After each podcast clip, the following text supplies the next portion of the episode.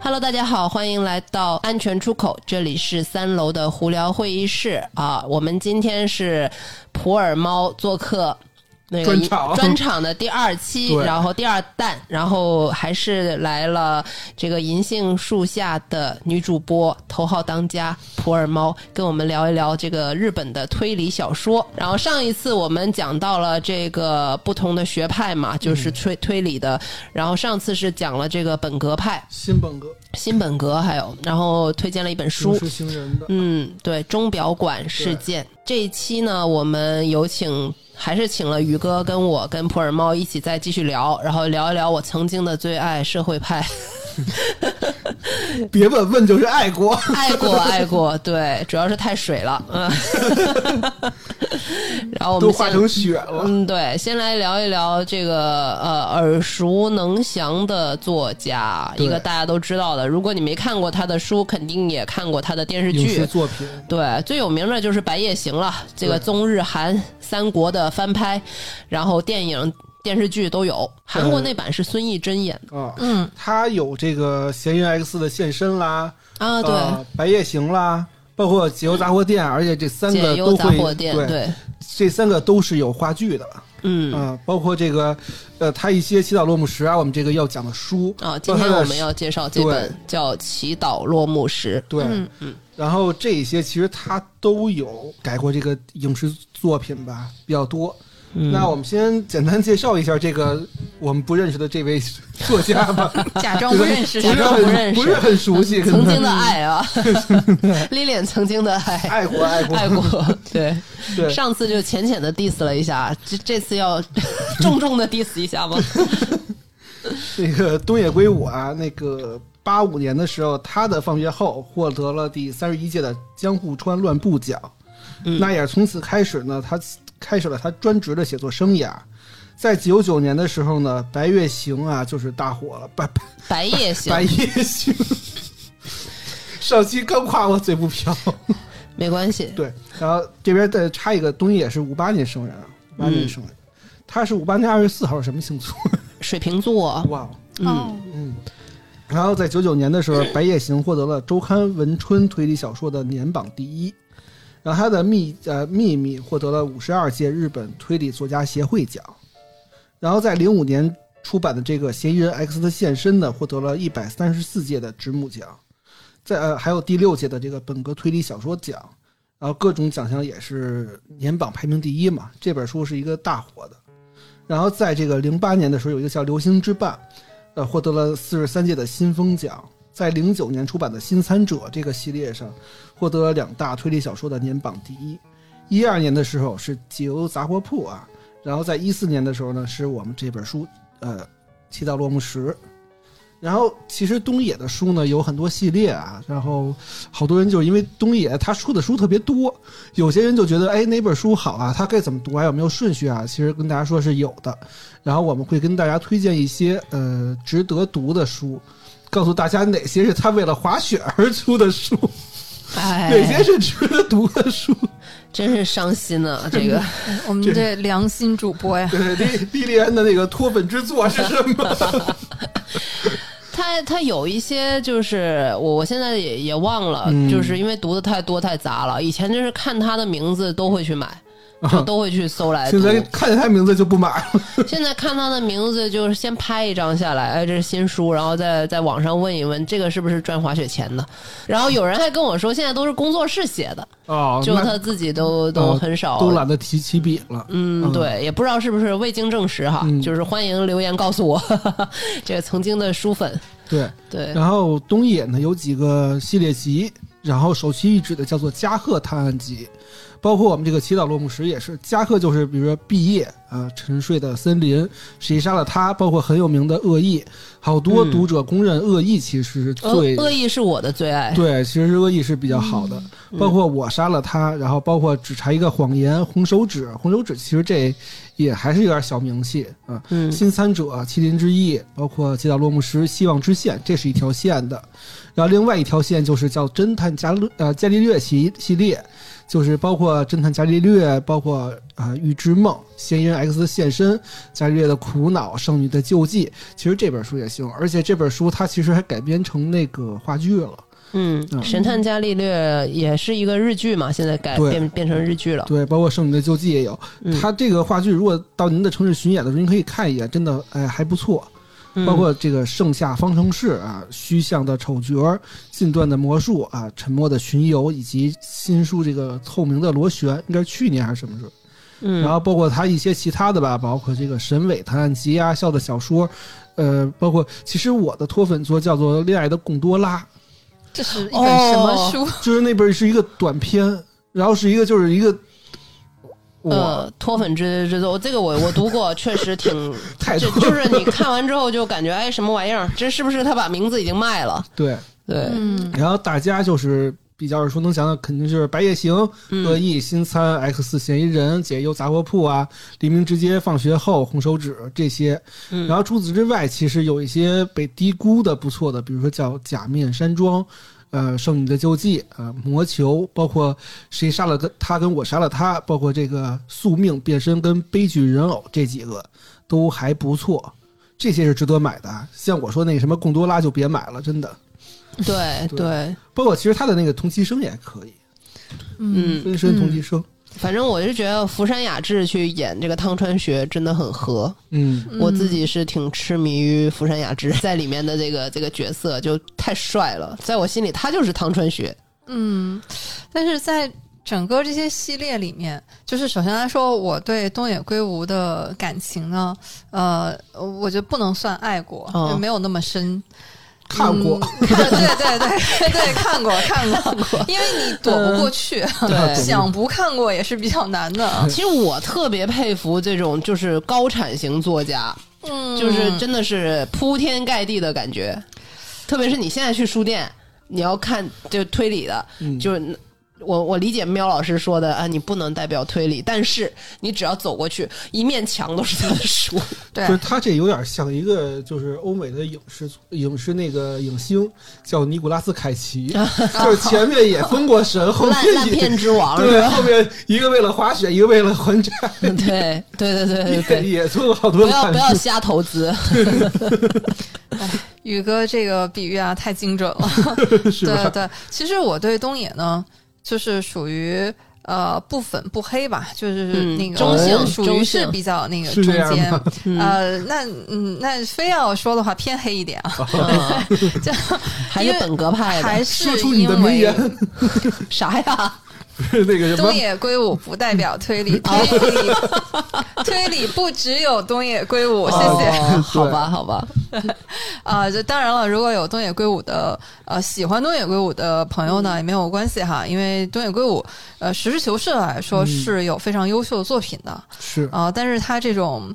呃参差不齐的情况啊，嗯。所以也是让我们一言难尽。嗯嗯，我们就书论书啊，就有一些书还是真的很不错的，嗯。有些书吧就真的不怎么样。 对呃，对，如果你只能看一本的话，如果你从来没接触过东野圭吾的话，我自己的个人推荐就是《恶意》。所以，对，《恶意》其实它不是很长，它这本书我我记得我当时看的时候，它是跟别的一篇就是合成了一本。嗯，对，但是这个故事我自己非常喜欢，我觉得能代表了社社会系，嗯就是一种人的心理。人，我当时就是我跟宇哥说，为什么我喜欢看悬疑，我喜欢看推理，我喜欢看案件讲案件，就是因为我觉得人心是最有意思的一个东西。是的，嗯对就人当心的幽暗之处。对嗯对和奇妙之处，我做这个案件也是， 我总是希望在这个人的社会面上，在这个人的亲情、家庭上去寻找这个社会上的问题，嗯去，寻找尚有一丝光明的这个感情。对，嗯，嗯，但是我觉得宇哥今天推荐的这本东野圭吾的《祈祷落幕时》，嗯呃它不算是很大热的一个作品吧，嗯对对，但是比较读起小一来点还是呃，觉得有很感动的地方呢。呃，其实是这样，就是他我是先读的书，然后再看的影视作品，嗯然后书跟影视作品其实东野都有一个很大的不一样点，在于东野的书的感情爆发只是在最后一幕。嗯，最后三四页或者最后五页，它会有一个爆发，让你觉得哦是这样的。但是它就不同于我们之前上期所说的这个零星零式星人一样，那个的小爆发是说我们整个轨迹揭露出来的那种呃思维上的震撼，而东野往往是伴随着一些泪水，包括一些心酸、社会面上的不易这种状态出现的。 所以我觉得东野至少是在我看这些书的内核里面，它可能更多的是呃包装着推理外表的一个整个一个社会现言象情小说不 是，也不是，对社会小说吧？对社会小嗯说，我觉得这样更更合理一些。对嗯，这也是社会派的一种特点。对，对它虽然也不乏夹杂着一些这个推理逻辑在里面，包括我们后面会讲东野这个七岛落幕时，就是它会有，比如像呃日历啊，嗯，包括他的那个日本那个十二桥啊，这些这些东西在里面，然后包括他，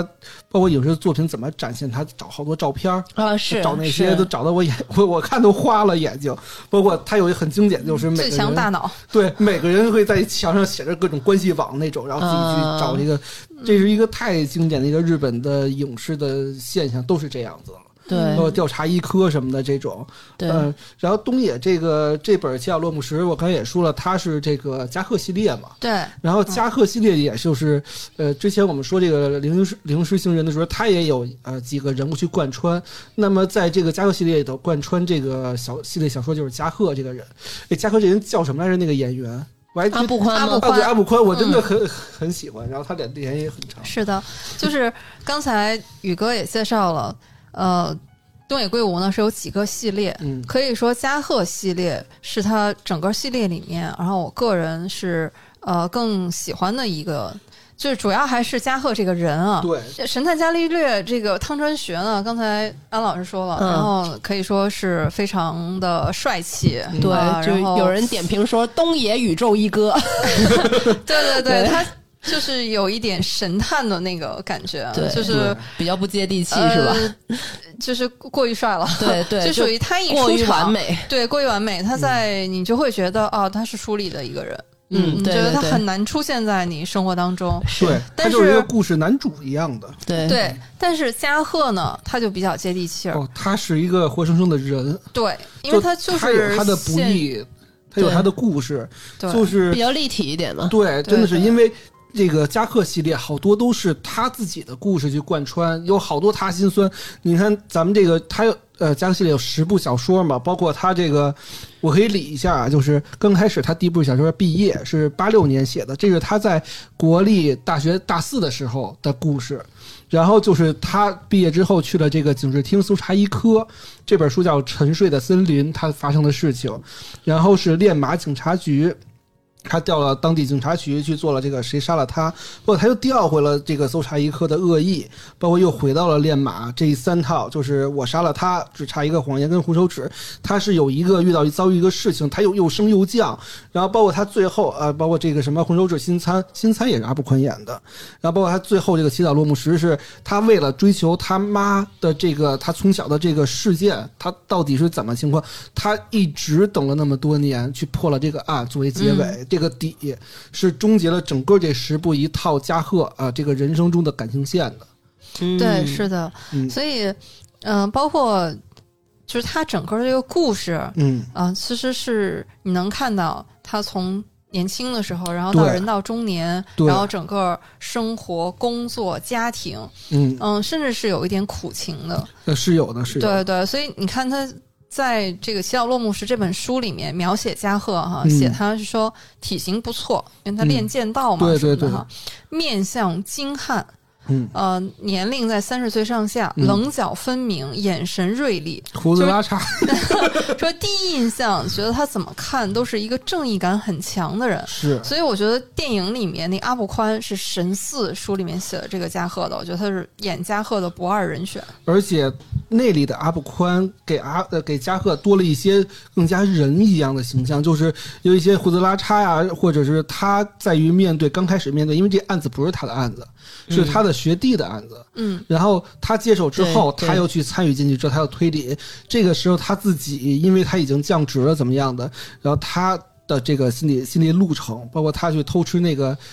那叫什么烧来着？啊啊，铜锣钓烧、钓鱼烧还是鱼烧，对钓鱼啊烧那个，就非常的像个我们生活中的人的形象。嗯，他特别像他他的形象不绝对不是工藤新一，他有点像毛利小五郎，啊，对，他是那，种一样的角色形象，有点像那个推理大叔级的那种形象。嗯，比较对接地气，对，而且这整套系列啊，就是说，呃，之前我们说那个刚演那毕业，可能是写他的青春的，《沉睡森林》是他的爱情，嗯那《红手指》跟《麒麟之翼》是写的，虽然他虽然他有一部分是呃写的别人，但是他中间贯穿的是他爸的事儿，嗯包括后面我们也能看到他《七道罗姆士》也有他爸的一点故事嘛，就是他为什么他妈走，他爸因为什么事儿，对吧？嗯嗯，对，然后再包括他后面最终祈祷落幕时的时候，是母亲离家的真相，他追寻了那么多年啊，真相到底是什么？他那个爱情感情，如果你真的从头到尾看来之后，在祈祷落幕时最后五页一下就爆发出来，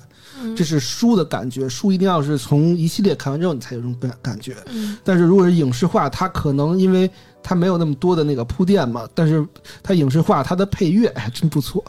那个配乐一定要让老邓给加进去啊！就是如果版权允许的话，嗯呃，那个配乐是我当时看就是一听就各种哎泪流满面了，已经哦呦，嗯，啊哎呀真的嗯。就太、那那我们刚才说了这么多，这个《祈祷落幕时》这本小说，那它到底是一个什么故事？是不是请宇哥给我们介绍一对下？。那废话不多说，我们就开始讲讲故事。然后一贯一贯我们的尿性，说二十分钟废话哎都没有。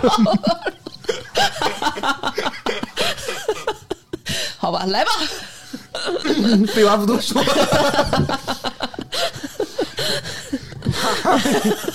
不要拆穿我！然后前面有个提示，请从二十分钟听起。开玩笑啦，啊没有没有没有，这个一分都不能少，对对对， 呃，然后一秒都不能 错过。 然后是这样的，就是呃，首先我还是提前说一两句废话吧，就是嗯东野的书，我们在上期故事也讲了，就是东野的书我没法不剧透，因为它的底就在谜底在谜面啊上，如对，果我他不都揭。写出来，对他我只如是很想就是告诉你为什么。对对对，如果我不揭露底的话，这是没法讲了。它只是一个夹杂着推理外壳的一个感情项而已，所以嗯讲吧我就社会小说，对，所以我讲这个我就一定会透露剧透啊，嗯这是先好呀说的。嗯对，但是透底也没有关系，对不影响这本书和你观看这部电影。对对不影响。对，首先它触及人心的是感情，第二，你如果是推 理迷， 请对请不请对参考我们的第一期节目。 你可能如也果就你不是一听个硬推理，如果你是一个硬核的， 对对对对对然后它里面我刚才也说了，也有夹杂一些什么像是那个呃日本桥啊，包括那个日历，也满足了一点小小的推理的啊。嗯然后那个我们的主角主人公叫加贺恭一郎嘛，就是阿部宽演的那个，嗯在二十八年前，他是小时候的时候呢，他妈独自离开他跟他爸去了东京了。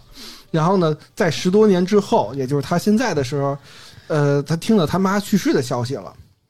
嗯，然后他就来到他妈所在的街区去查查，就是当时你是为什么走的，啊、哦为什么离开？然后呢，他就决定从警察局就调任于这个他呃这个他妈离开的地方，去一边儿去调任一边儿去去查他妈的身世。然后这一待就是十多年的时间，所以呃，他中间是什么呀？二十八年过了十几年之后，他去调到他母亲逝世的地方，再呃一直查了十多年，一直到了现在，就是我们故事的开始。然后呢，这个画呃画面一转，就来到了不久之前东京有一座公寓里面，然后发现了一个高度腐烂的尸体哦，啊、然后警方调查之后呢，发现死者为这个滋贺县的一个叫做雅古道子，一个女的，一个三十岁左右的一个女生吧。然后雅古这次来东京呢，其实是为了拜访，而且观看她学生时代她的同学，她同学的话剧应该是， 哦，嗯，然后呢，他同学叫做这个博美，浅居博美，嗯他是一个舞台剧的一个呃导演嗯导演对，他是从演员，是的，啊然后变成导演的。然后呢，警方呢就决定回到这个滋贺县的疗养院，也就是雅古道子这个工作的地方啊，去看看他的病人啊，这到底是什么什么样的。然后在疗养人员透露之中啊，他才知道这个眼前。他那个病人是一个有神经兮兮的、有点神经兮的女的，这个女的竟然就是他那个同学博美的妈妈，雅古呢就决定找到博美，说那个，哎，你妈在这儿呢，就是你妈下落在这儿，我去找你妈妈了，结果却惨遭毒手啊。然后呢，这个当时警方就是我们这个阿布的这个学弟吧，叫孙工，然后在分析的时候想到，就不久之前发生了另外一起杀人事件，是在这个稻子遇害公寓的附近，雅古稻子遇害公寓的附近呢有一个应该是河边儿有一具被焚烧后的尸体啊。那这两个案件之间呢，有各种千丝万缕的联系，当时是没有揭明的，到最后其实才能揭揭晓。然后这个学弟在调查途中呢，就遇到了这个加贺，然后告诉他这个案件的进度，说：“哎，我正最近正查这个案件，但是呢，没有什么呃头绪。”然后当时加贺啊，就是一眼就认出了这个博美，为什么呢？因为在五年前，两个人都是这个培训学生的这个武训学生，然后就遇呃相遇了。之后，这个加贺其实看到这个博美的照片的时候还很有印象，就当时还是个大美女呢，对吧？那嗯为了能够帮助案件的进行呢，他们决定找到了这个前局博美。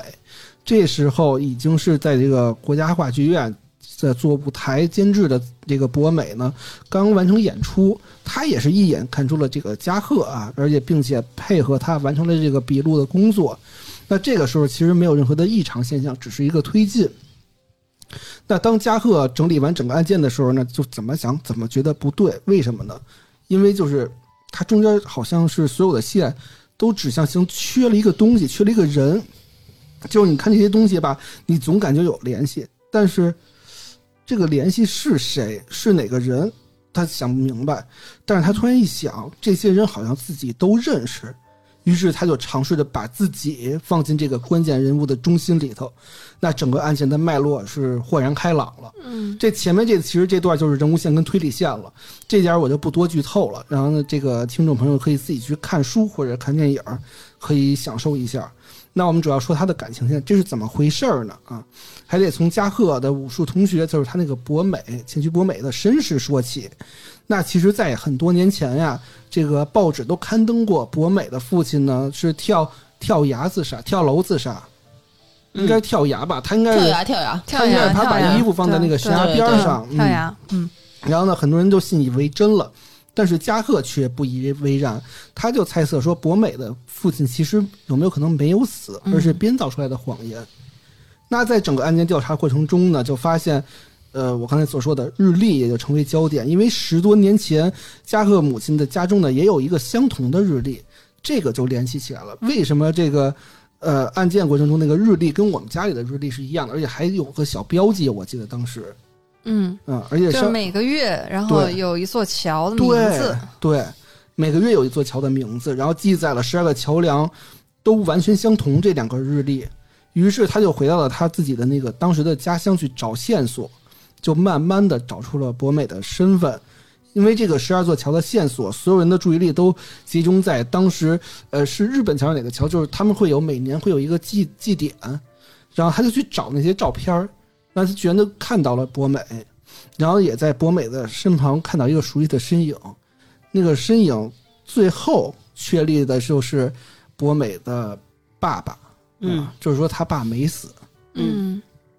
然后这个博美怎么回事呢？是博美他妈曾经是喜欢赌博，然后欠了高利贷之后呢，就是呃把家里的钱都卷卷走了，卷走之后就不来了。然后当时债主子就上门了，对这个父母父亲跟那个一顿殴打嘛。然后那会儿他爸也是这个没有办法了，就带着那个小博美就逃离了。其实已经没有多少钱了。嗯，他爸想的就是，哎，我带你去旅游，给你一顿好吃的，然后我就自杀了，你就也没人管，你就只能自己那什么了。嗯当他爸那个就是快要自杀的时候，博美看出端倪了。其实当时他选择了一个什么办法呢？他选择的是，呃，他当时路过了他们最后要自杀的地方吃饭，嗯，然后有一个那个是做核电工人的一个大叔，然后那个大叔跟他们攀谈了几句，然后那个女孩儿就路过大叔那个小房车吧，属于就小面包。那大叔就说：“说我看到你们家这个很窘迫的家庭状况了，然后如果你要是想赚钱，你就来大叔这儿啊，我们这个对吧？我可以让你赚钱。”嗯嗯给这你小份女孩营生，对这小女孩呢，也是呃救父心切，她也看出她爸就是因为钱包里也没有走投钱无路对，了嗯所以她就想赚钱。但是小女孩当时也小，也不知道什么事情发生。一进去的时候，哎，大叔就是要用强的。这个小女孩在这个博美在这个危难之际啊，就拿出了大叔平常用吃饭的筷子去插死了大叔。嗯，然后这个就是失手嗯了，对，失手插死大叔，然后当时也是惊慌未定。嗯这个时候，他爸找过来了。嗯然后看到这一切的时候，心生妙计，这就是剧透了啊！嗯心生妙计是什么呀？就是自己换个装，然后变成这个大叔，然后把大叔沉到海里，嗯变成自自杀的自己。嗯然后这个时候，这个他爸就销声匿迹，换了个人嘛。嗯那他每年呢，就是为了他的女儿去，就是去去做工人，然后每年会在这个日本桥上去见面，去碰对，他面一就次。取代了这个他们杀掉的这个大叔的对身份，然后在中间呢，为什么会有这个他同学的尸体？包括之前还有一个大呃一个老头儿还是老师，他老师的尸体。就等于是这些人所有都是知道真相的，对，这些人都看到了他父亲还活着，嗯，所以他父亲也是被逼无奈把这些人都杀死了。对，到最后的时候，他父亲说：“呃，这样不是办法，我背负了太多的罪孽，嗯嗯那这样就干脆就是我我来死，因为警察已经追到这个呃道亚死了嘛。嗯嗯，所以就是我来结束这一切，就当全是我干的。嗯然后你已经是这个大导演了，我已经看到你的梦想已经实现了。这时候他爸就在那个那个小屋里面，呃，有一点我特别触动，特别让我流泪的点在于，他小时候他爸带他坐火车逃离这块儿的时候，呃，他上面有一幅画儿，是一个、嗯，寺庙的和尚为了这个拯救还是为了什么，都自焚而死。嗯，对，然那后是对，对为了幕明府时对期的故事，对，为了明治。嗯然后他爸就说说自焚是多痛苦的一件事儿，说那么痛苦，慢慢的被烧死。嗯如果是我，我宁可选择其他的死法，我绝对不会选择自焚。嗯然后到最后，他爸要选择自自杀的时候，选择了自焚。然后这个女孩一下也绷不住了，这女孩就说，就想到了这个他爸当时跟她说的话，就 就决定亲手掐死他爸。因嗯为这点有点儿就是 感觉你怎么能？但是其实，在被逼无奈的情况下是这样的。嗯嗯嗯，然后这一块儿的时候，那个影视作品里的那个高潮的音乐真的是在太催泪了。那个，嗯，然后在此之后，然后这个事情落下帷幕。他爸那个河边发现的尸体就是他爸的尸体。嗯然后这个时候，那个最终幕，我发现那个也是他那个舞台剧差不多也是这个意思。最后也是他把他兄弟还是把那个什么给掐死了，就是他让他他他妹妹给掐死自己，也差不多是这个意思。然后落幕，然后夹克去找到这个前去波美，就说那个、呃是不是这样一个，然后波美就自己认了，对破案了。嗯，对，其实影视版的话做了一点点的改改动，但是、嗯但是整体的话改动不大。就包括你前面说那个，他这个是本来是他学弟的案子，嗯然后其实那个影视版改的是那个学弟看到有张照片，嗯有加贺和博美、嗯哦都对在那个照片上，嗯所以是学弟找的加贺，嗯就说你认不认识这个博美，嗯然后这这里改了一点，但是其他的基本上和你说的都差不多。嗯，对，故事的主线，然后就是这这样一个，其实是。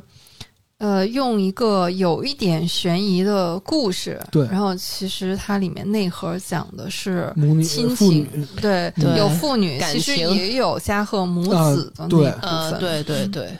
对我这块儿好像是没有讲出加贺跟他妈妈 那条线是的是是，不多，嗯嗯就是说，那个博美非常感谢加贺的母亲，嗯加贺一直在寻找的母亲，然后是其实是他们有一段恋情，对。就是那是个博美的父亲，对跟加贺的母亲，对，嗯，是一段恋情的，其实，与其说是恋情，不如说是两个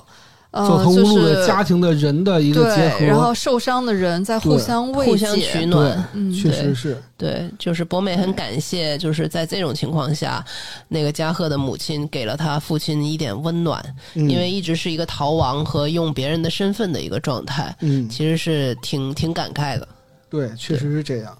呃，也是一个两个悲惨家庭的共同的命运吧。但是你看这两个人的选择截然不同。博美是靠这种呃复仇，包括这种、呃也不算复仇吧，他也算是这种被逼无奈的一种状态。嗯嗯，然后像加贺是属于这种沉浮，然后去一直追寻。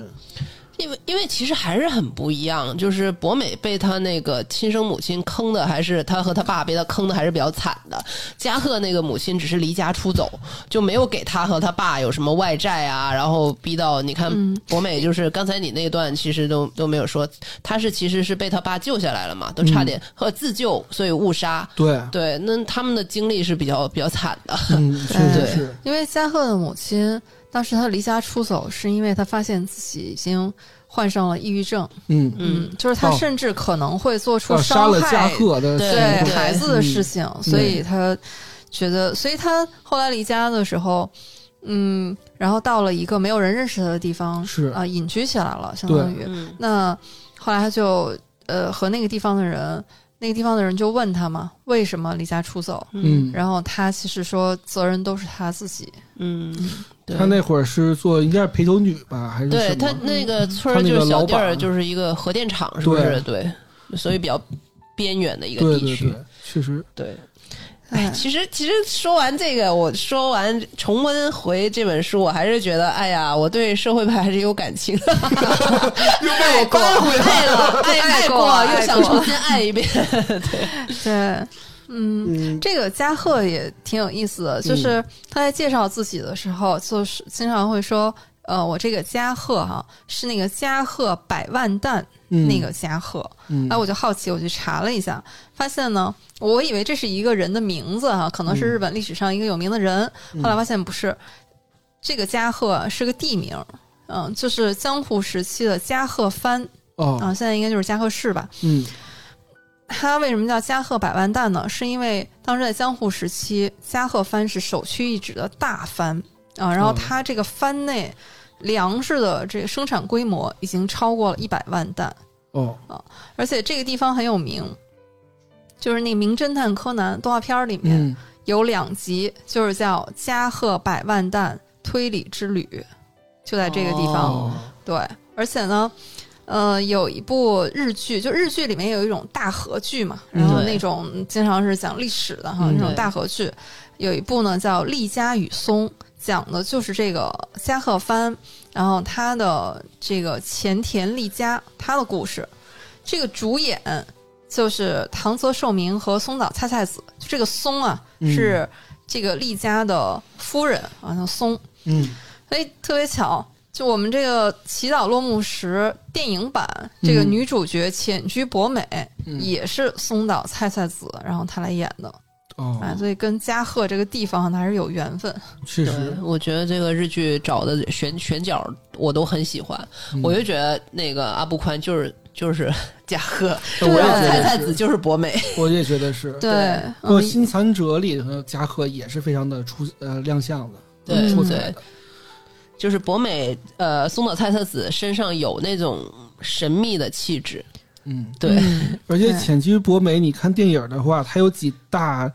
非常有影视效果的一个那个场景，一个就是去他家采访博美的时候，博美身后有一个巨大的油画，嗯那个暗红色的那个底，嗯，跟那个光一照，整个人的性格跟那个故事性就已经透露无遗了。嗯包括最后，他不是那个女助理去拿了博美身上的那个头发，啊取对，证他那个发梳嗯之后，博美意识到之后的那个光彩嗯啊是完全不一样的。再包括他后来呃阿布宽不是加贺去找博美的时候，他那个落下帷幕的最后一刻的那个状态，呃博美的状态是不一样的。就是这两个影视的视觉给我的冲击感，我觉得是恰到好处的。对，所以嗯就是这些改的好的影视，我们还是挺推荐的，对，因为还原度比较高嘛，对，嗯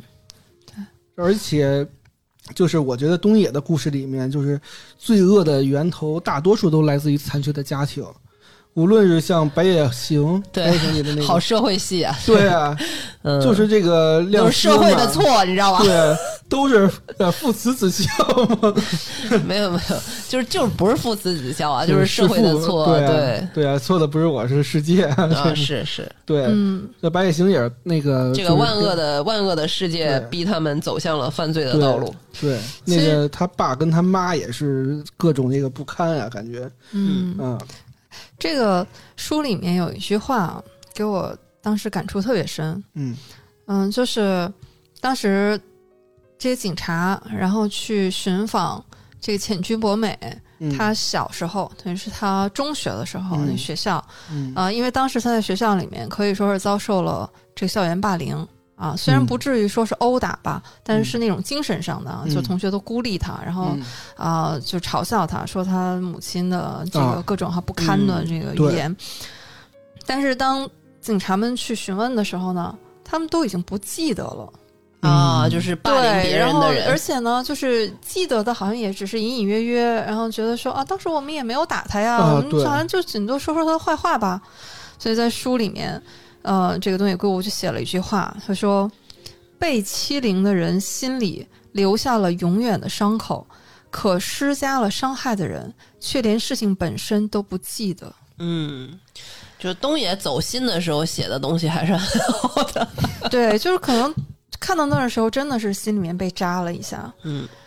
嗯，他那个博美，他父亲跟那个博美小时候那小女孩儿，我觉得那小女孩儿演技也非常的高。对对对，我哦那个小女孩儿当时就是，呃，看到她她爸就是过来跟安慰她说：“哎，一切都没事儿。”然后自己自己要走，包括她那个杀完之后回来的时候那个状态，整个一下，包括那个音乐一起嗯，就嗯绷不住了。对，对，但是这个也是东野圭吾的书呢。嗯，我觉得为什么我就自始至终哈、我觉得对东野的感情我就是爱不起来的，嗯，说说，可能就是因为他的这个底色其实是。我觉得是有一点过于灰暗的，啊，包括就是刚才安老师也说，嗯嗯就是你看他的书，他的主人公他做的很就所有的事情，其实最后都可以归结为都是社会的错嗯对啊，所以我要作恶，嗯，那其实，当然人你可以有自己的各种选择啊，嗯但是为什么永远都是这个？就永呃远都是、是别人的错呢？就是对，或者是说你的选择，然后都是在伤害别人。我觉得有点受，就是那个时期日本小说的影响。对就是你看那个时期，或者像八十年代甚至更之前，就是像呃《人间失格》啦，像被嫌疑的松子一生啊，就这种，他那个那个是昭和时期嘛，反正就是那个时期，他的小说基本上是在那种社会环境之下都是灰暗色的，甚至我一度的。当时我看都是这类小说，我一度认为日本文学就是悲情文学，就是那种灰暗阴暗社会文学。嗯，就它好多，你这最具有标志代表性的就是《人间失格》了，就是那种没有好社会，也没有好报，就有点像什么，有点像就是在我们这个战争结束之前的茶馆那样，嗯就是嗯你永远看不到光明，最后是那样，最后给你一丝门前的亮光。对。嗯然后另一个角度就是，其实我比较喜欢这个，对我来说，我最不感冒的反而是它流传流传最最广的一本《白夜行》。 啊，这个的故事其实没有办法打动我，哪怕是这本书《乞讨落墨时》，嗯我觉得它的合理性都比白《白夜行》要强。对对对哎，呀，跟安老师紧紧的握住了安老师的双手。他 他对，物理意义嗯上，喵老师跟我达成了一致你是的不是你们是不是觉得白夜行那个活该呀？ 不是不是，不是他不是我能理解为什么他能被不断的改，就是因为嗯其实大众需要一个嗯恶女的故事性故事，嗯美丽的恶女，嗯我觉得这是一个大众而且审最后美他。成功了。嗯，对大众审美的一个要求和一个戏剧性的凸显，但是它的故事本身的合理性并不强，在我眼嗯里，有一种为了我要凹这个，呃，就是美丽的人设美丽的恶女的故事。为什么她会变成一个美丽的恶女？为什嗯么她利用这个男的？你试想一下这个合理性吧，是不嗯是有？就现实生活中不可能有一个男的这么死心塌地的帮你的，啊确实去确做实所有的事儿了确。实确实这个就这个对我来说，科幻的程度等同于超人。就是所以有一丝丝的歪歪的成嗯分对啊。对对，所以这个像其我们今天说推荐的这本书，我觉得是合理的，就是包括他父亲。就是逼于无奈是杀了这么多人，是因为他的一个目的就很简单，我就是不想人家发现我们，我就保全我女儿，对最我后就是要保全我这个你知道了，那没办法，对不起，我我要把你干掉，嗯对这个是一个合理的，对对，真嗯的是一个无奈的，对，就像《白夜行》，他叫那个亮司去做的所有的恶，嗯其实不是那么的必要。啊，对对，包对包括对他叫他指使他就是看那个女孩不顺眼，嗯然后他就叫她去做了一样很坏的事儿，就其实非必要，他只是为了这个这个角色，这个但他毁掉的其实是他们呃那个女孩的感情和她后面人生的轨迹。对对，所以我是觉得说有点儿呃，在我的当然这是个人意见哈，就是对对喜欢白夜行的读者和影视改编的没有冒犯的意给思、予啊，尊重。对给予尊重，这是我个人的一些我和喵老师的一些看法 哎，那我再案例一本书叫《红手指》，我啊、不知道你看没看过，没有没那个有，真的很值得看，那个讲的那是比较冷门儿是吧？感觉、嗯呃、那个也还好，它也属于这个系列里。它讲的是什么故事？我简单介绍两句啊。这个嗯红手指，因为也是可能是你喜欢的比较社会性的，嗯它是属于这个呃一家两口，然后这个老婆是一个比较。呃，作的人，然后这老婆就说：“我也不上班，嗯我这一生就是给教育孩子的。嗯然后他把孩子教育什么呢？他把孩子教育成了一个呃奸杀小女孩的一个恶魔。哦，然后当这个孩子就是杀完人之后，而且这小女孩的尸体就在家里，嗯这个他妈一步一步的就是包容这个小孩子，嗯帮然后逼着他爸去帮孩子解决这个尸体问题，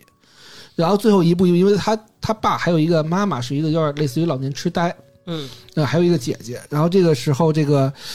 他的媳妇儿总觉得这个他妈就是他的丈母娘，不是他的婆婆是一个累赘。嗯当警察最后最后查到快查到他儿子的时候，嗯她逼着她老公说：“你把这个所有东西都指向你母亲。”然后你母亲本来本来她就老年痴呆了，嗯然后到最后那一刻是什么呀？这也是翻底了，就是嗯也是剧透。到这一刻的时候，其实她她姐姐还是她妹妹过来说说，其实咱妈一直都不老年痴呆，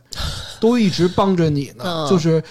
咱妈就是看让你看看，就是到到底你会不会把你儿子的恶放在，就是你妈身上嗯？嗯而且当时他妈是认了的，嗯呃，他妈是 OK 的，嗯嗯嗯，啊，嗯，是这么一个事件。然后到时候，然后那个男主就当时就崩溃了，就就是一个人性的恶嘛。对嗯对，嗯好呀，不过这本书里面，嗯、其实它还是用到了一些啊、日本。就历史上的一些故事，嗯然后包括日本的这个有一些文化背景上嗯的东西哈，所以如果大家多一些了解呢，会对读这本书哈可能会有更深的一些感受。对，因为呃这本书里面说浅居博美他导演的那出戏，那部剧啊对对对，嗯是叫新编或者改编那个增根崎殉情，嗯啊这个《曾根崎殉情》在日本历史上，然后是非常重要的一部古代的戏剧嗯啊，有点可能像我们呃那个京剧上哈，有一些耳熟能详的，大家马上就能想起来的一些嗯经典的啊这嗯个剧目啊。对，对它为什么是具有一些呃，它为什么在日本文化上具有这样的地位呢？是因为这个是当时日本的这个国剧里面哈，可以说是第一部现实剧。嗯啊就是日本有三大国剧类型啊，一种就是我们呃，可能大家看这个资料哈，会经常被提到的歌舞伎，嗯哦，还有能乐，这两个嗯是我们比较熟悉的。对还有一种呢叫净琉璃啊，净啊琉璃，嗯对，就是这个增根崎殉情，就是净琉璃这种剧种啊，它是那种就是木偶剧、木偶戏，嗯嗯，然后它历史上第一部这种现实剧，那它的这个作者呢，这书里面其实有提到是劲近松门左卫门对啊，这是一个笔名，他是一个没落武士家庭的啊嗯，出身，还有叫卫门的都是武家的，西欧卫门啊村民对球里那对左个，卫嗯对门、右卫门，对对嗯修卫门对对啊这是他的一个笔名。所以这个叫左卫门。他对嗯对，其实他当时呃，你想他是一个武士家庭的出身嘛，嗯他来投身于就是写剧本儿。嗯啊，其实，在当时来看，是一个大逆不道的一对个选择对啊，等于自降身份了。对，那是哦股市还属于贵族，对而对，且他对对是对阶层上对啊，嗯对，这个但出于是一七零三年，那对时候那个就幕府末期的那个武士是有自由杀人权的，嗯，就那会儿就拿刀去街上砍人，我审判你是有罪的，我就可以去砍你，就对是那个时期啊，是的，但是他在剧作上哈、成就然后是非常高的，嗯，嗯，他写了有一百多部，然后哦各、就是《净琉璃》和《歌舞伎》嗯这个剧本加起来哈，然后有一百多部。那他当时写这个《增根崎殉情》呢，是根据当时的一个真实事件改然后编来的写成的，嗯对，改编的，就是一个呃酱油店的伙计嗯叫德兵卫，嗯，然后和一个天满屋的一个卖身女叫阿初，然后他们两个相爱了。嗯但是这个德兵卫，这酱油店的老板呢，是逼着这个德兵卫娶自己的侄女儿，嗯啊而且继是承这个说酱油店的，对，是说嗯你要是那个悔婚的话，因为我你我们家已经出了彩礼了，哦你要是悔婚的话得退回来。啊，呃，这个德兵卫好不容易哈、去把这个彩礼钱从家里给要回来了，但是呢又被一个歹徒给骗走了。嗯所以这个时候两个人其实就是悲愤交加、走投无路，其实是跟书里面我们这个主要人物多美的当时跟他爸对他们的命运嗯啊，对，其实交合在一是起有。了。哦，嗯对，对所以为什么博美她要改编这部剧，而嗯且。呃，就是你可以看到书里面写，他几乎每一场，然后他都要在现场，在就看事无巨细，嗯对，在盯着在看，所以最后两个人走投无路，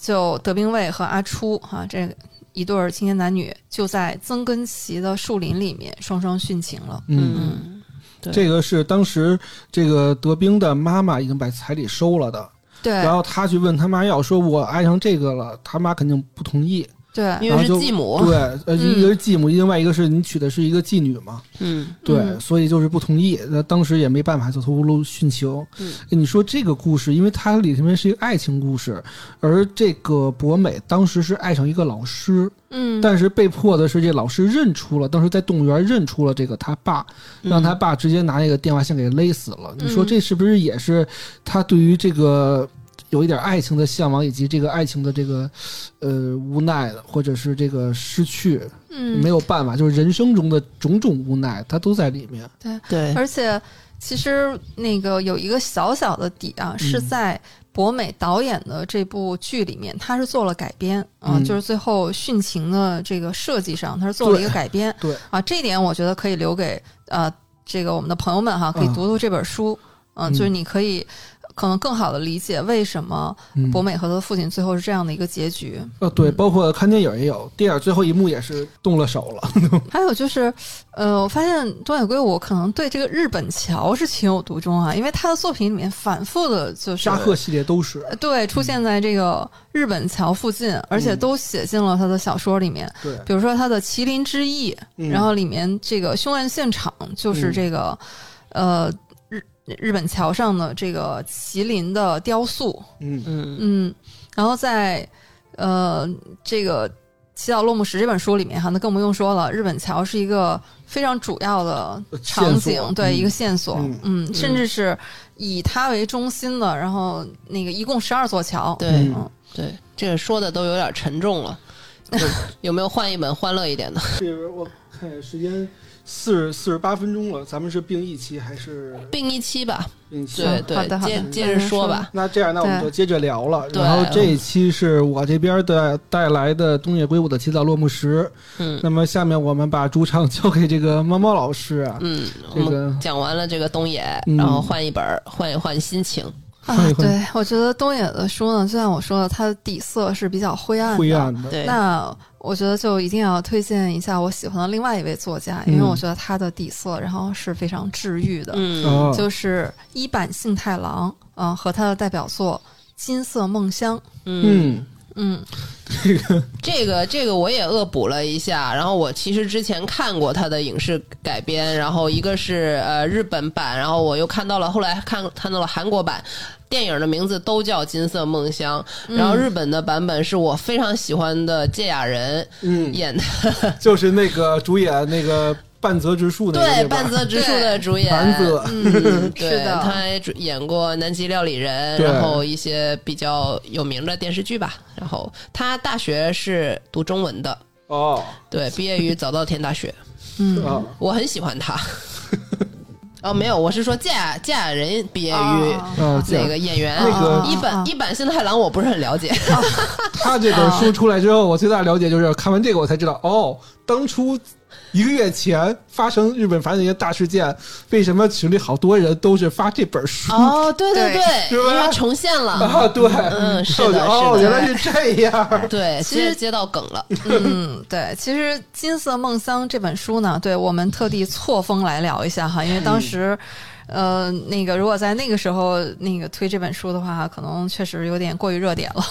啊、这本书用一句话来介绍就可以，嗯它就是日本小说版的《刺杀肯尼迪》。对啊，他甚至好像整个的那个，他是不是里面有讲肯尼迪的那个事儿啊？对，因为啊其实一版它在最后的呃那个附录里面，他就写过，他其实当时参考了大量的嗯哦刺杀肯尼迪的资料啊，嗯而且故事整个它的那个框架，你都觉得是就是一个发生在日本的刺杀肯尼迪的故事。嗯、这个故事呢，就是呃有一个青年，嗯嗯、哦他是在这个故事发生在仙台哈、嗯故事主角叫清流雅春嗯啊，他是一个男生，嗯，他是一个呃快递小哥，快递员啊，对宅急送的工作人员。人缘特别好的快递员，对，而且他见义勇为啊，对他在两年以前他救了一个女明星叫呃玛丽李安·湘 梦，露，呃李湘啊，对对对，所以在当地呢，他算一个英雄 人物啊，上过电视等等。呃，这个故事呢，是从非常不起眼儿的有一天开始的，嗯，就是他的大学好朋友，嗯呃，叫森田森武，对，邀请他一起钓鱼，嗯啊，他就他们大学的时候有四人组哈，这是他对其中一个好朋友，啊，非常开心啊，然后他就穿着钓鱼的衣服，带着钓鱼的工具嗯就去了。然后这个森田森武呢，就带着他又去吃东西啊，然后又那个喝水，结果他就睡着了。啊，后来醒了以后，他就发现这个森田呢，就跟他顾左右而言他，就是不聊钓鱼的事儿，也不对开车走。然后这个森田后来好像突然意识到了什么，就跟他说：“你就赶紧跑吧。嗯”而且说了非常重要的一句话，他说：“就算你把自己弄得再窝囊也没有关系，说你只要能逃，活下去，对，只要能活下去，活着才是最重要的事儿。”这个青柳都懵了，说对：“啊这不是钓鱼吗？”对啊，然后这个森田就说：“你赶紧走。”然后这个青柳呢，就莫名其妙的就被撵下了车。嗯，这个时候，突然就在戈壁，这辆车停的那个位置，嗯然后身后嗯他就发现了是当时呃这个书里面的一个首相哈、金田首相，嗯他到仙台来视察。嗯突然这个时候，首相坐的那辆车遇到炸弹爆炸炸了了，嗯首相当场身亡。嗯嗯，而且这个首相是个新任首相哈、嗯结果这个莫名其妙的，这个首相在街头被炸弹袭击身亡了，但是呢，青柳刚一下车，他就发现有有警察，警察追他，直接追他，对，嗯当这时个就整个这个故事就是这么开始的哈。对然后观众和这个读者和青柳都很懵，嗯你不明白发生了什么。嗯然后这个时候呢，青柳他就一路跑，呃，这个时候警方就已经在这个媒体上就已经公开宣布了，对说这个青柳雅春就是头号嫌疑人，对，然后布下的天罗地网，就是种种迹象嗯都表明他就是凶手。为什么呢？你看这个首相啊，他是被遥控飞机嗯啊、然后上面搭的那个炸弹对对给对炸死的，啊、然后就有线索指向说这个几青年龙雅前春 啊，啊、他就喜欢玩遥控飞机对啊、还经常去那个呃和女朋友一起玩这个遥控飞机，但是嗯对其实那个女生是主动来找他的，小梅，对，那这个青柳就自己逐渐意识到了，自己嗯好像是陷入到了一个被人早就处心积虑布下算的计的陷阱。嗯对，因为也包括一系列的蛛丝马迹，比如说他那个呃半年以前呢，就不停的有恐吓电话来骚扰他的公司，他就辞职对了。对对呃，而且他两个月以前呢，他坐车的时候就被诬陷成了 色狼啊，对有啊等等，嗯，所以他当时百口莫辩。这个时候他就被迫的就踏上了逃亡之旅。嗯那在他逃亡的这个路上，刚才我们说了，他大学里面有呃四人组，这四人组里面呢、有这个让他跑的这个森田啊，对呃，其实也很不幸，森田让他跑了，但是马上他那辆车就爆炸了。其实森田等于是用自己的生命救了他。嗯，但是森田为什么要陷害他呢？是因为森田他的家人啊欠了赌债，对，所以他媳妇儿特爱玩打弹珠 赌赌钱，哎呀，所以这也那个是一年代的故事。对，这是一个那个悲伤的故事。嗯那在四人组里面，他又去找了自己的好朋友阿一。嗯这个阿一呢，其实也是已经接到了警方的电话，嗯，就知道了。然后阿一在关键时刻还是救了他，就让这个清流也是赶紧走。嗯，呃，这四个人里面还有一个最重要的，就是清流的前女友，她叫通口晴子，她也是在嗯电视上看到了清流，她对但是就是所有人啊，包括这是他好朋友包，括他然后前包女友括他的前女友，也包括青柳的父母，对嗯，都不相信。对嗯，所以他们在看到这这就是大好件人，对他们嗯在看到这个事件的时候，第一反应就是他是被冤枉的，他们对都要尽自己所能来帮助他。对，啊，那我们说那个亲人朋友哈、这个在关键时刻选择相信你，觉得这还是呃那个情有可原的，对吧？嗯这是，但是呢，他这一路上还遇到了完全陌生的人啊，其中有一个我印象特别深，是一个通缉犯。连环杀手是也选择帮助他，当然他帮助他不是说因为知道清流是好人，是要跑，他只是他觉觉得他特特牛，这事儿做 的，对他觉得这事儿 特酷，然后觉得哎，既然有这么大的势力，然后要来迫害你，就是要来那个呃追杀你，那我就帮我 你。一定要帮帮场子。 对对对，甚至是这个呃通缉犯呢，还为了。帮清流，然后最后其实是自己嗯那个嗯被杀死了。嗯，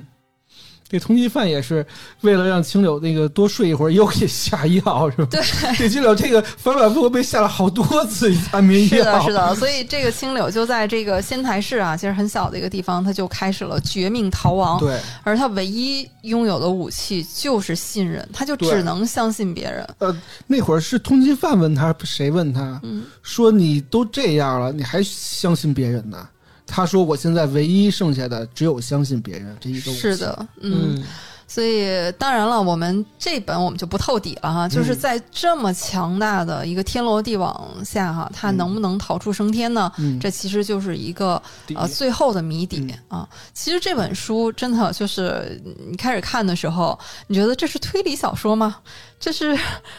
就是 好像它不是我们熟悉的这种、啊、那个那个嗯解谜，但是你也可以对把它看成一个谜团嘛，因为一个人突然陷入到一个困境里面，为什么我为什么会会这样？然大后推理，对对 对，大然推理后呃，结局会怎么样？其实嗯可能是带着这样的一个谜团，嗯但是这些我认为都不重要啊、嗯完全不重要，因为嗯在一坂幸太郎老师他的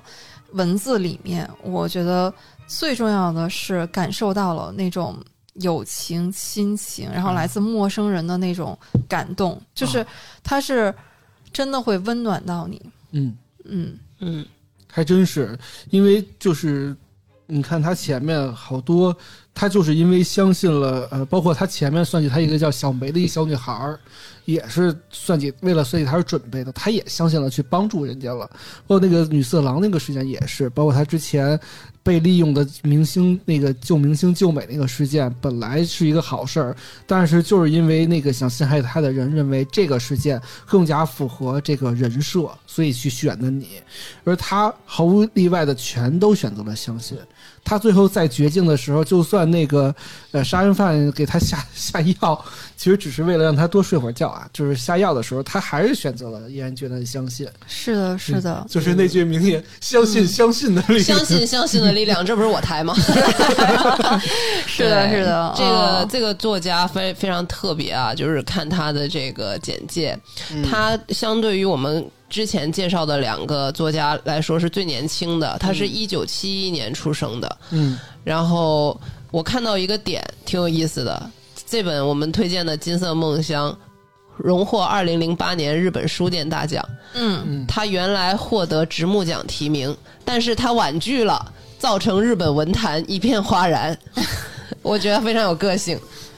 直木奖是一个很重大的奖项，对在推理界对，对嗯然后是他嗯婉拒了文学。界，嗯，对我对感觉也非常符合他能写得出来这种书的人设。嗯，对，所以我们来介绍一下这个，嗯那个一坂啊，一坂对这个作者哈、就是这个一坂幸太郎，他是谁呢？嗯，嗯，其实说起来也不是外人啊 哈、是咱家自己人吗？他是他可以说啊，就是咱们这个捋一捋哈、 嗯，他可以说是鲁迅先生的学弟，哦嚯，他好像是叫什么什么什么社会什么会来着，他是那个成员。当时我搜他的时候，我还纳闷儿，这是不是当时鲁迅的那个那个地方吗？他他是是这样啊，我们都知道鲁迅先生有一篇那个哦我新青们年都学过的呃作文对吧？嗯不是白草不是不是我们书我们都学过的那课文儿， 嗯嗯就是藤野先生哦嗯是吧哈？嗯呃，藤野先生记录的呢，呃，我们都知道鲁迅先生弃医从文了哈，嗯那他毕竟有一段这个学医的经历啊。对那个就是在仙台啊、嗯哦医学专门学校，哦啊，在他在也那留是在这学个地的方，对他也在这个地方遇见了藤野先生啊。嗯，那这个这个仙台的医学专门学校呢，在一九一二年就并入到了当时东北大学的前身。嗯啊，就后来就变成了东北大学的医学部。嗯嗯，那这个伊坂幸太郎他的大学就是东东北大大学的日本东哎北大对学日本东北 大学，啊对不不是咱们那个、呃日本东北大学，当然他是学法学的。嗯这个日本东北大学本部就在啊、呃这个仙台，嗯，所以呢，你看这么四舍五入算起来的话，你说鲁他迅的学等于弟是吧鲁迅的学弟，这个非常合理。好的，是不是？ 嗯嗯，呃，这个伊坂幸太郎，他是从九六年就开始创作呃推理作品，嗯嗯，第一那时候才部二十多岁啊，对，对就大学刚毕业，对那个时候就获得了啊、推理大奖啊、什么三得利推理大奖的佳作奖啊、嗯第一部那个叫《碍眼的笨蛋们》，后来他就是修改之后，呃，这个改编成了叫《阳光劫匪倒转地球》。他写的书都很啊，那个题目都很阳光哈、 对，而且带着一丝丝这种天马行空对，的搞，怪的，对对对，包括他的书里面，比如说他那个接下去的一本啊，也很重要的一本叫《奥杜邦的祈祷》嗯，这本书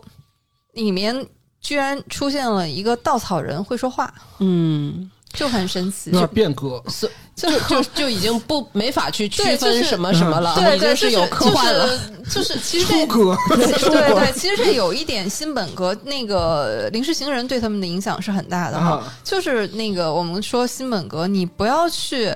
呃，拘泥于想它这个现实当中嗯它对那个合不合理，嗯或者说是那个可不可能，嗯而是说你就把自己放到那个情境里面。嗯当时这个奥杜邦的祈祷也是在一个小岛上，啊、嗯这小岛上有一个会说话的稻草人儿，嗯，这个小岛从来就是与世隔绝的，跟那个呃日本的本岛什么的都就是很很少发生联系。那你就放在那个情境里面，你你你就就是它就合理，就是大概就是这样的一个设定。对那么，当然，那个《金色梦乡》是他非常重要的一本作品啊。那个可以说，《金色梦乡》是他的一个分水岭。嗯，嗯大家经常会呃把他的作品拿《金色梦乡》当一个界碑，就是嗯《金色梦乡前》和《金色梦乡后》。哦，嗯，所以这部作品呢，就是一坂幸太郎啊非常重要的一部代表作。嗯，所以这个呃，我不知道两位老师啊，这本书里面有没有你们就是印象特别深的段落？我有一点就是想补充的，在于什么？《金色梦乡》这本身，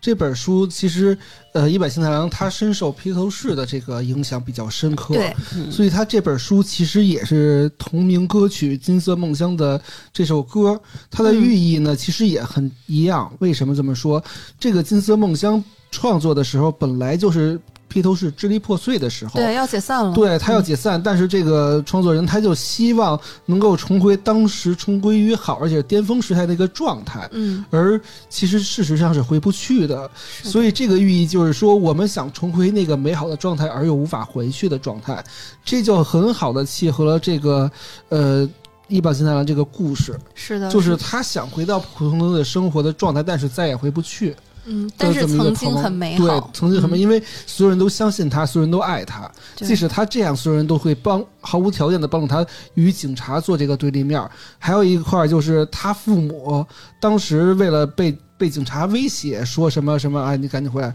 但是最后却泪流满面的说说你赶紧跑吧什么是的。的，嗯就这一点，就是我觉得就是曾经的美好再也回不去的这种感叹，跟对于爱的这种这种这种感动，但但嗯是又这有这个人结性的合光起来，辉嗯对，可真以的说一种青春的挽歌。对，就是说，如果这社会世界再与你为敌，你身边的朋友，包括你身边所有的人都对你充满了善跟爱，是存在的。嗯是的，就是一这个就是信念感。对，其实这就是你所说跟这个东野的相反之之处，不同之处。是的，是的嗯，它绝对是超脱了我们之前讲的两种这个思维的一个局限吧，对，就是它你更大一些。对你不、嗯要跳出那个框框，就对是对他对表达了他想表达的，而且没有受任何的限制。就从这个起名开始，就是我就是受到这个披披头士的这首歌的启发，对我就用了。嗯对，这就是我，嗯，就是我感觉到他更能直接跟读者对话。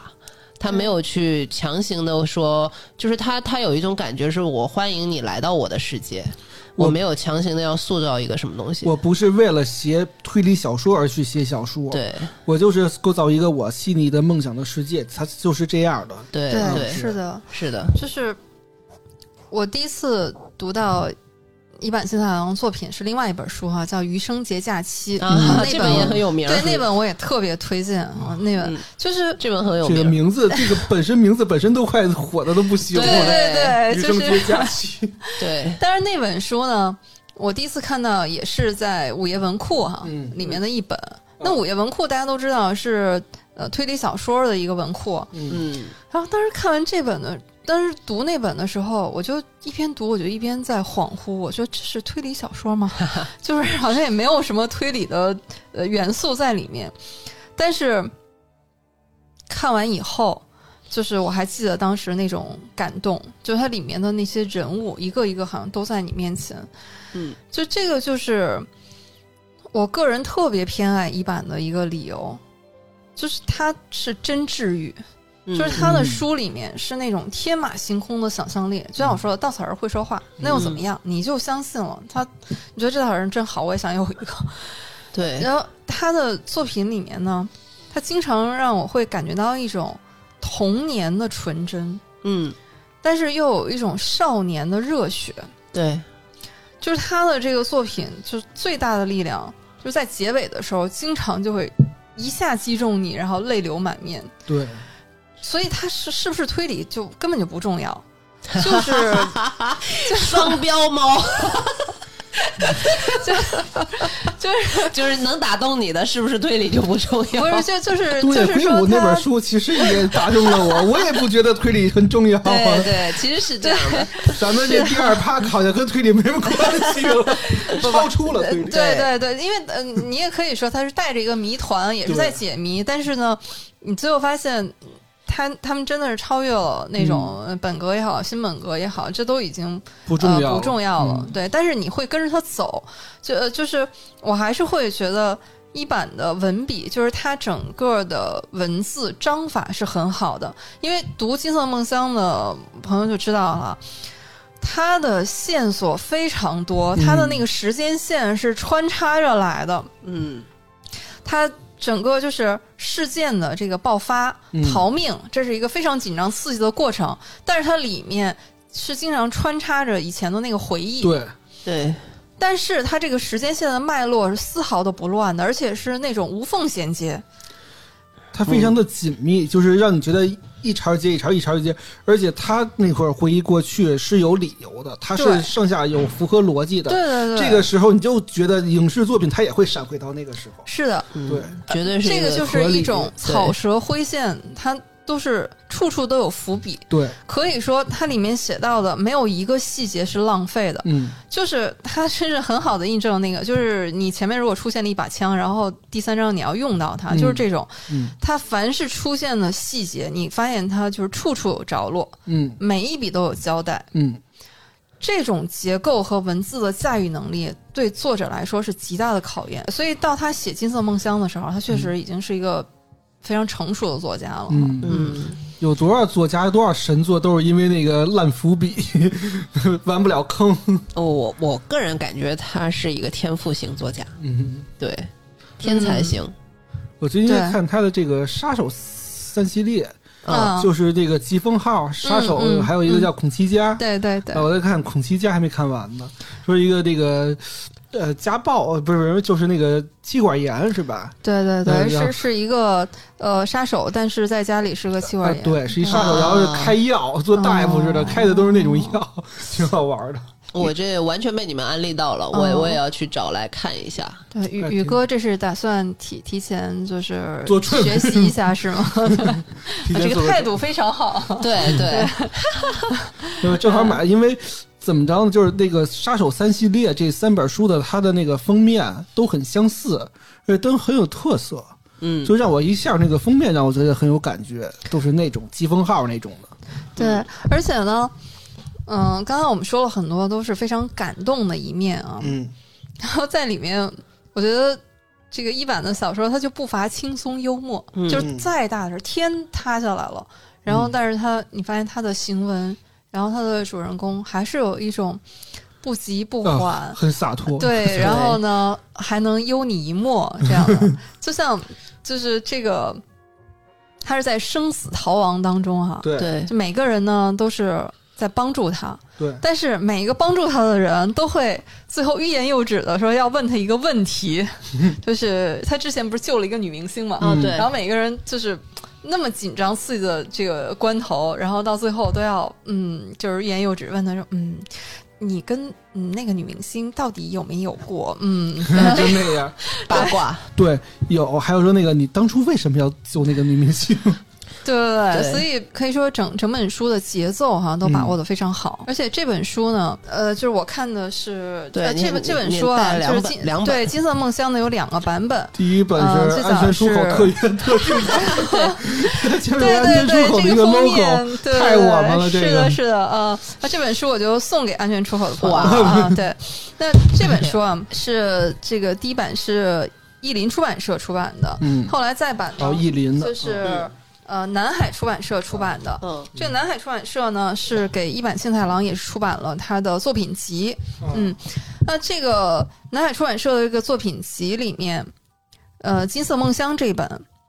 一坂幸太郎呢是专门为中国读者啊写了一写了个序啊，哎写了个序，嗯嗯，在这个序里面，你就可以看到他对《金色梦乡》很多创作的这个理念。嗯啊、就是他是说他想到要创作一部跟以前作品完全不同的小说啊、那个时候他就想到了很多呃好莱坞电影的哈这样的故事，嗯嗯，嗯，但是他这个呃，就在这个序里面，他解答了很多，就是以前我在想我为什么喜欢他的作品啊，嗯，嗯、我觉得这一句是所有喜欢他的读者哈、我觉得是共通的一个感受，嗯就是他说我习惯以悲观的角度看待事情，对于描写一个美好圆满的结局有些许抵触心理，但同时我也并不想写让读者心情沉重灰暗的东西，嗯所以我选择了一个折中的方案，嗯，就是决定去写那些在悲观的舞台上努力活下去的故事。这个真的是值得，他好细腻啊，真的是，细腻又温柔。对，所以这个就是我觉得读一版的书给我最大的感动，就是在于，呃，我们这个生活都是艰难的，是嗯很多我们作为生而为人，然后都是无奈的，但是它能让我们看到那些温暖的东西。嗯，嗯，对，呃，不管是这个《金色梦乡》啊，还是《余生皆假期》，然后还有我还有很喜欢他的什么《家鸭与野鸭的投币式置物柜》， 是啥？对，就是也也是他的一本小说，就是他的小说都能给我一种很治愈的。对很温暖、很治愈，特别是当我觉得特别疲惫的时候，嗯，嗯，我治愈自己的一个小药方就是去选一本一版的书，然后哦，把自己放进去，嗯，然后读进去。那本《余生皆假期》是不是很像那个蛤蟆先生去看心理医生那种感觉？呃，当然他呃，对的，你说的那个那种童趣性风格，对对对，嗯是有一点的。嗯嗯，包括它里面的那个人物啊，我觉得嗯都很卡通。啊，确实，嗯，比如说他，而且就是那种嗯金句吧，嗯啊就是那个呃随手就来啊、嗯什么嗯什么这个，要是你快乐了，那就不叫工作了。 这不现在有点像现在废话文学。毒毒鸡汤，对，呃， 要是你快乐了，就是快乐。对对，对， 也没毛病。嗯，而且他的书里面很多，呃，可能都是这种非主流的人物吧，嗯，嗯，你看到最后的时候，真的是呃心里面然后被撞击了一下，就像《金色梦乡》最后你看到那个烟花，满天的烟花，嗯嗯，然后就是你你就像这《金色梦乡》，你看到最后满天的烟花那一幕的时候，你一定会想到自己可能也曾经有过那么纯真的校园的时代，然后有好朋友，有嗯曾经你非常非常珍惜，然后觉得非常宝贵，但是可能因为各种原因，呃，可能你不一定在拥有，但它一定在你心里面嗯，有深深的烙印。那一夜我也曾梦见过百万雄师，这是哪儿的？这是郭德纲说的。 郭牺牲梦嘛，嗯，对， 差不多就是他在，他也是有这个说一个就是有梦想嘛，就是嗯那一夜我也梦到过繁花锦簇，那一夜我也梦到过百万雄师。很好，最后就被疯狂的安利了《余是的生皆是假的期》和《金色梦乡》 对这对，两本书嗯。一版幸太郎真的是我个人就是特别特别偏爱的对，嗯就作跟者。跟我想分享这个呃七岛落幕时就有很大的这个不一样啊，因为就是我挑的这句话就是他封面的一句话嘛，就是听我的话，幸福的活下去，守望你的成长跟成功是我这一生中全部意义。而你越成长越成功，越是对我命运的诅咒，就是这个就形成强大的对比，就是一个就是，呃，虽然就是呃命运不好，但是会有活下去的理由跟幸福的希望，那这个就是、 越越下越看越好，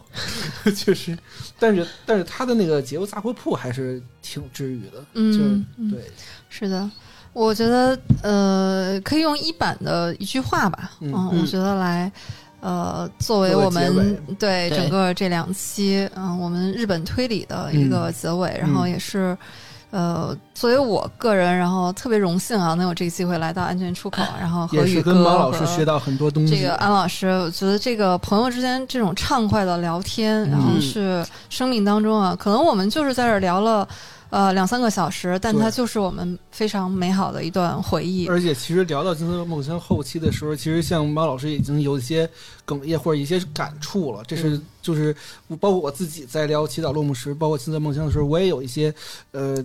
感感触的情绪在里面。这是这个很难得到的，就是这种分享啊，我们仨这种书友能够分享到这个层面，能够有一些精神上的交共振，流，甚至有一点小的这种湿润的眼睛哈。对这 个这就是很很好的，很微微醺的状态。微醺的状对，态读。书读到微醺 啊，聊书聊到微醺，这是真的很美的事情。嗯是的，是的，所以对，特别开心。然后一晚现在好像他是说，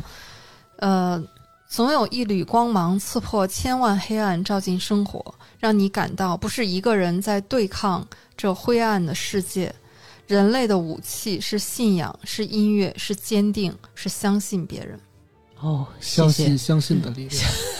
谢谢谢相妙老信师安全嗯出口。对，相信安全出口就让我想起了那个呃，《星际穿越》里面，啊，他对，最后进入黑洞的时候，嗯已经都是隔越了呃隔越了时间、隔越了空间的时候，还有那个爱的手跟他去握手。嗯，嗯对相信爱情的力量，相信感情的力量。对，嗯我们对都是嗯我们自己做播客，我相信银杏树下也是，我们这个对安全出口做这个播客，其实主要还是目的是沟通，不只是跟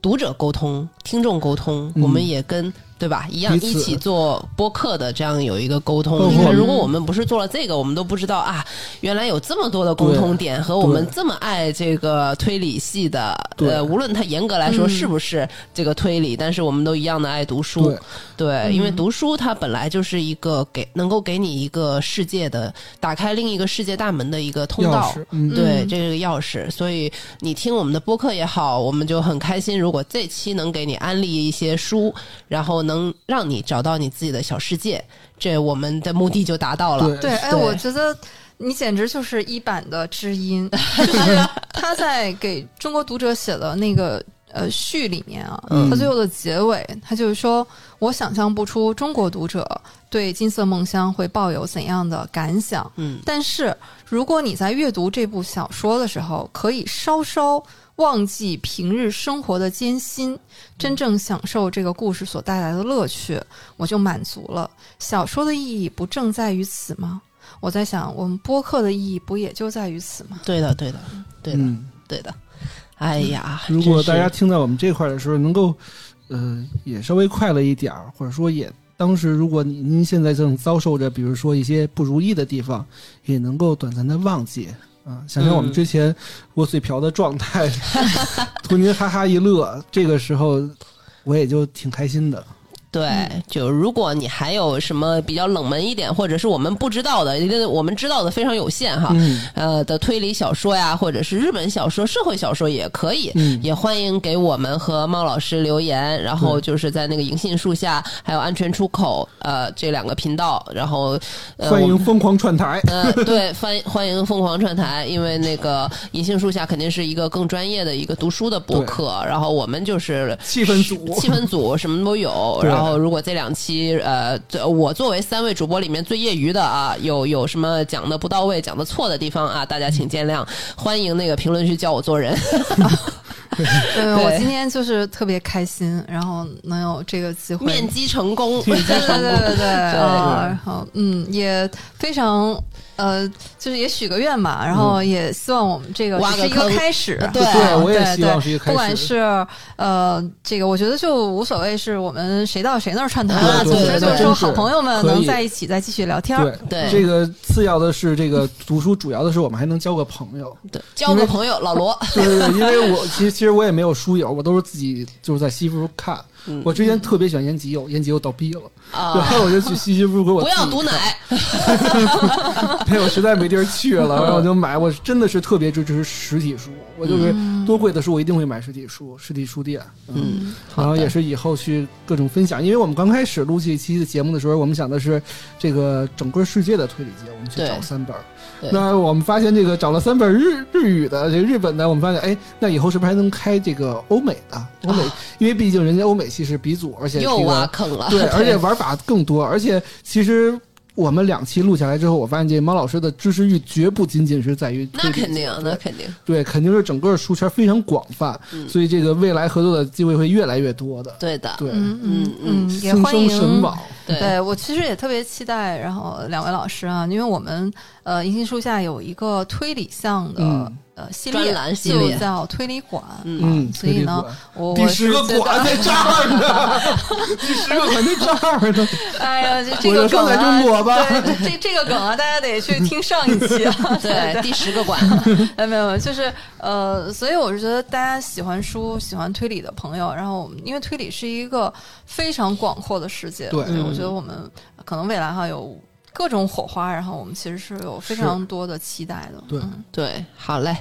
好，那我们这期都有聊到这里，嗯然后欢迎评论区给我们留言，然后欢迎那个呃微信公众号搜“安全传达室传，达室”，然后加我们小编的微信，嗯然后进入我们的读者群，直接跟呃主播对话留言，对跟其他的听友交流。对，好然后也是希望我们的听众也可以去串串台，去银杏树下，嗯，去找到您喜欢的，因为我就找到了，我就特别喜欢那个呃《喜鹊谋杀案》嗯然后我听到之后，我就觉得非常爽，因为就是很多我理不清的逻辑，他的逻辑就是有点那种书中书的感觉。对，然后我听完之后，我就感觉呃，就是豁然开朗了。所以，如果咱们有一些听众也喜欢看书，也可以去银杏树下去找找自己他们的见解，真对的非常独到了。他们他们的呃阅读非常之广广泛，对我们强烈推荐。对，从那个不不仅限于推理，哎对最近的一期是那个张爱玲，当然啊这期节目播的时候已经不知道到哪儿了。呃，谢谢谢谢谢谢，我这嗯都已经有点坐不住了啊！感谢感谢，非常感谢对，谢谢强烈安利，好好嗯好好好，好，嗯那今天这期就到在嗯这儿，好的哎，感好嘞谢，大家，拜拜。拜拜拜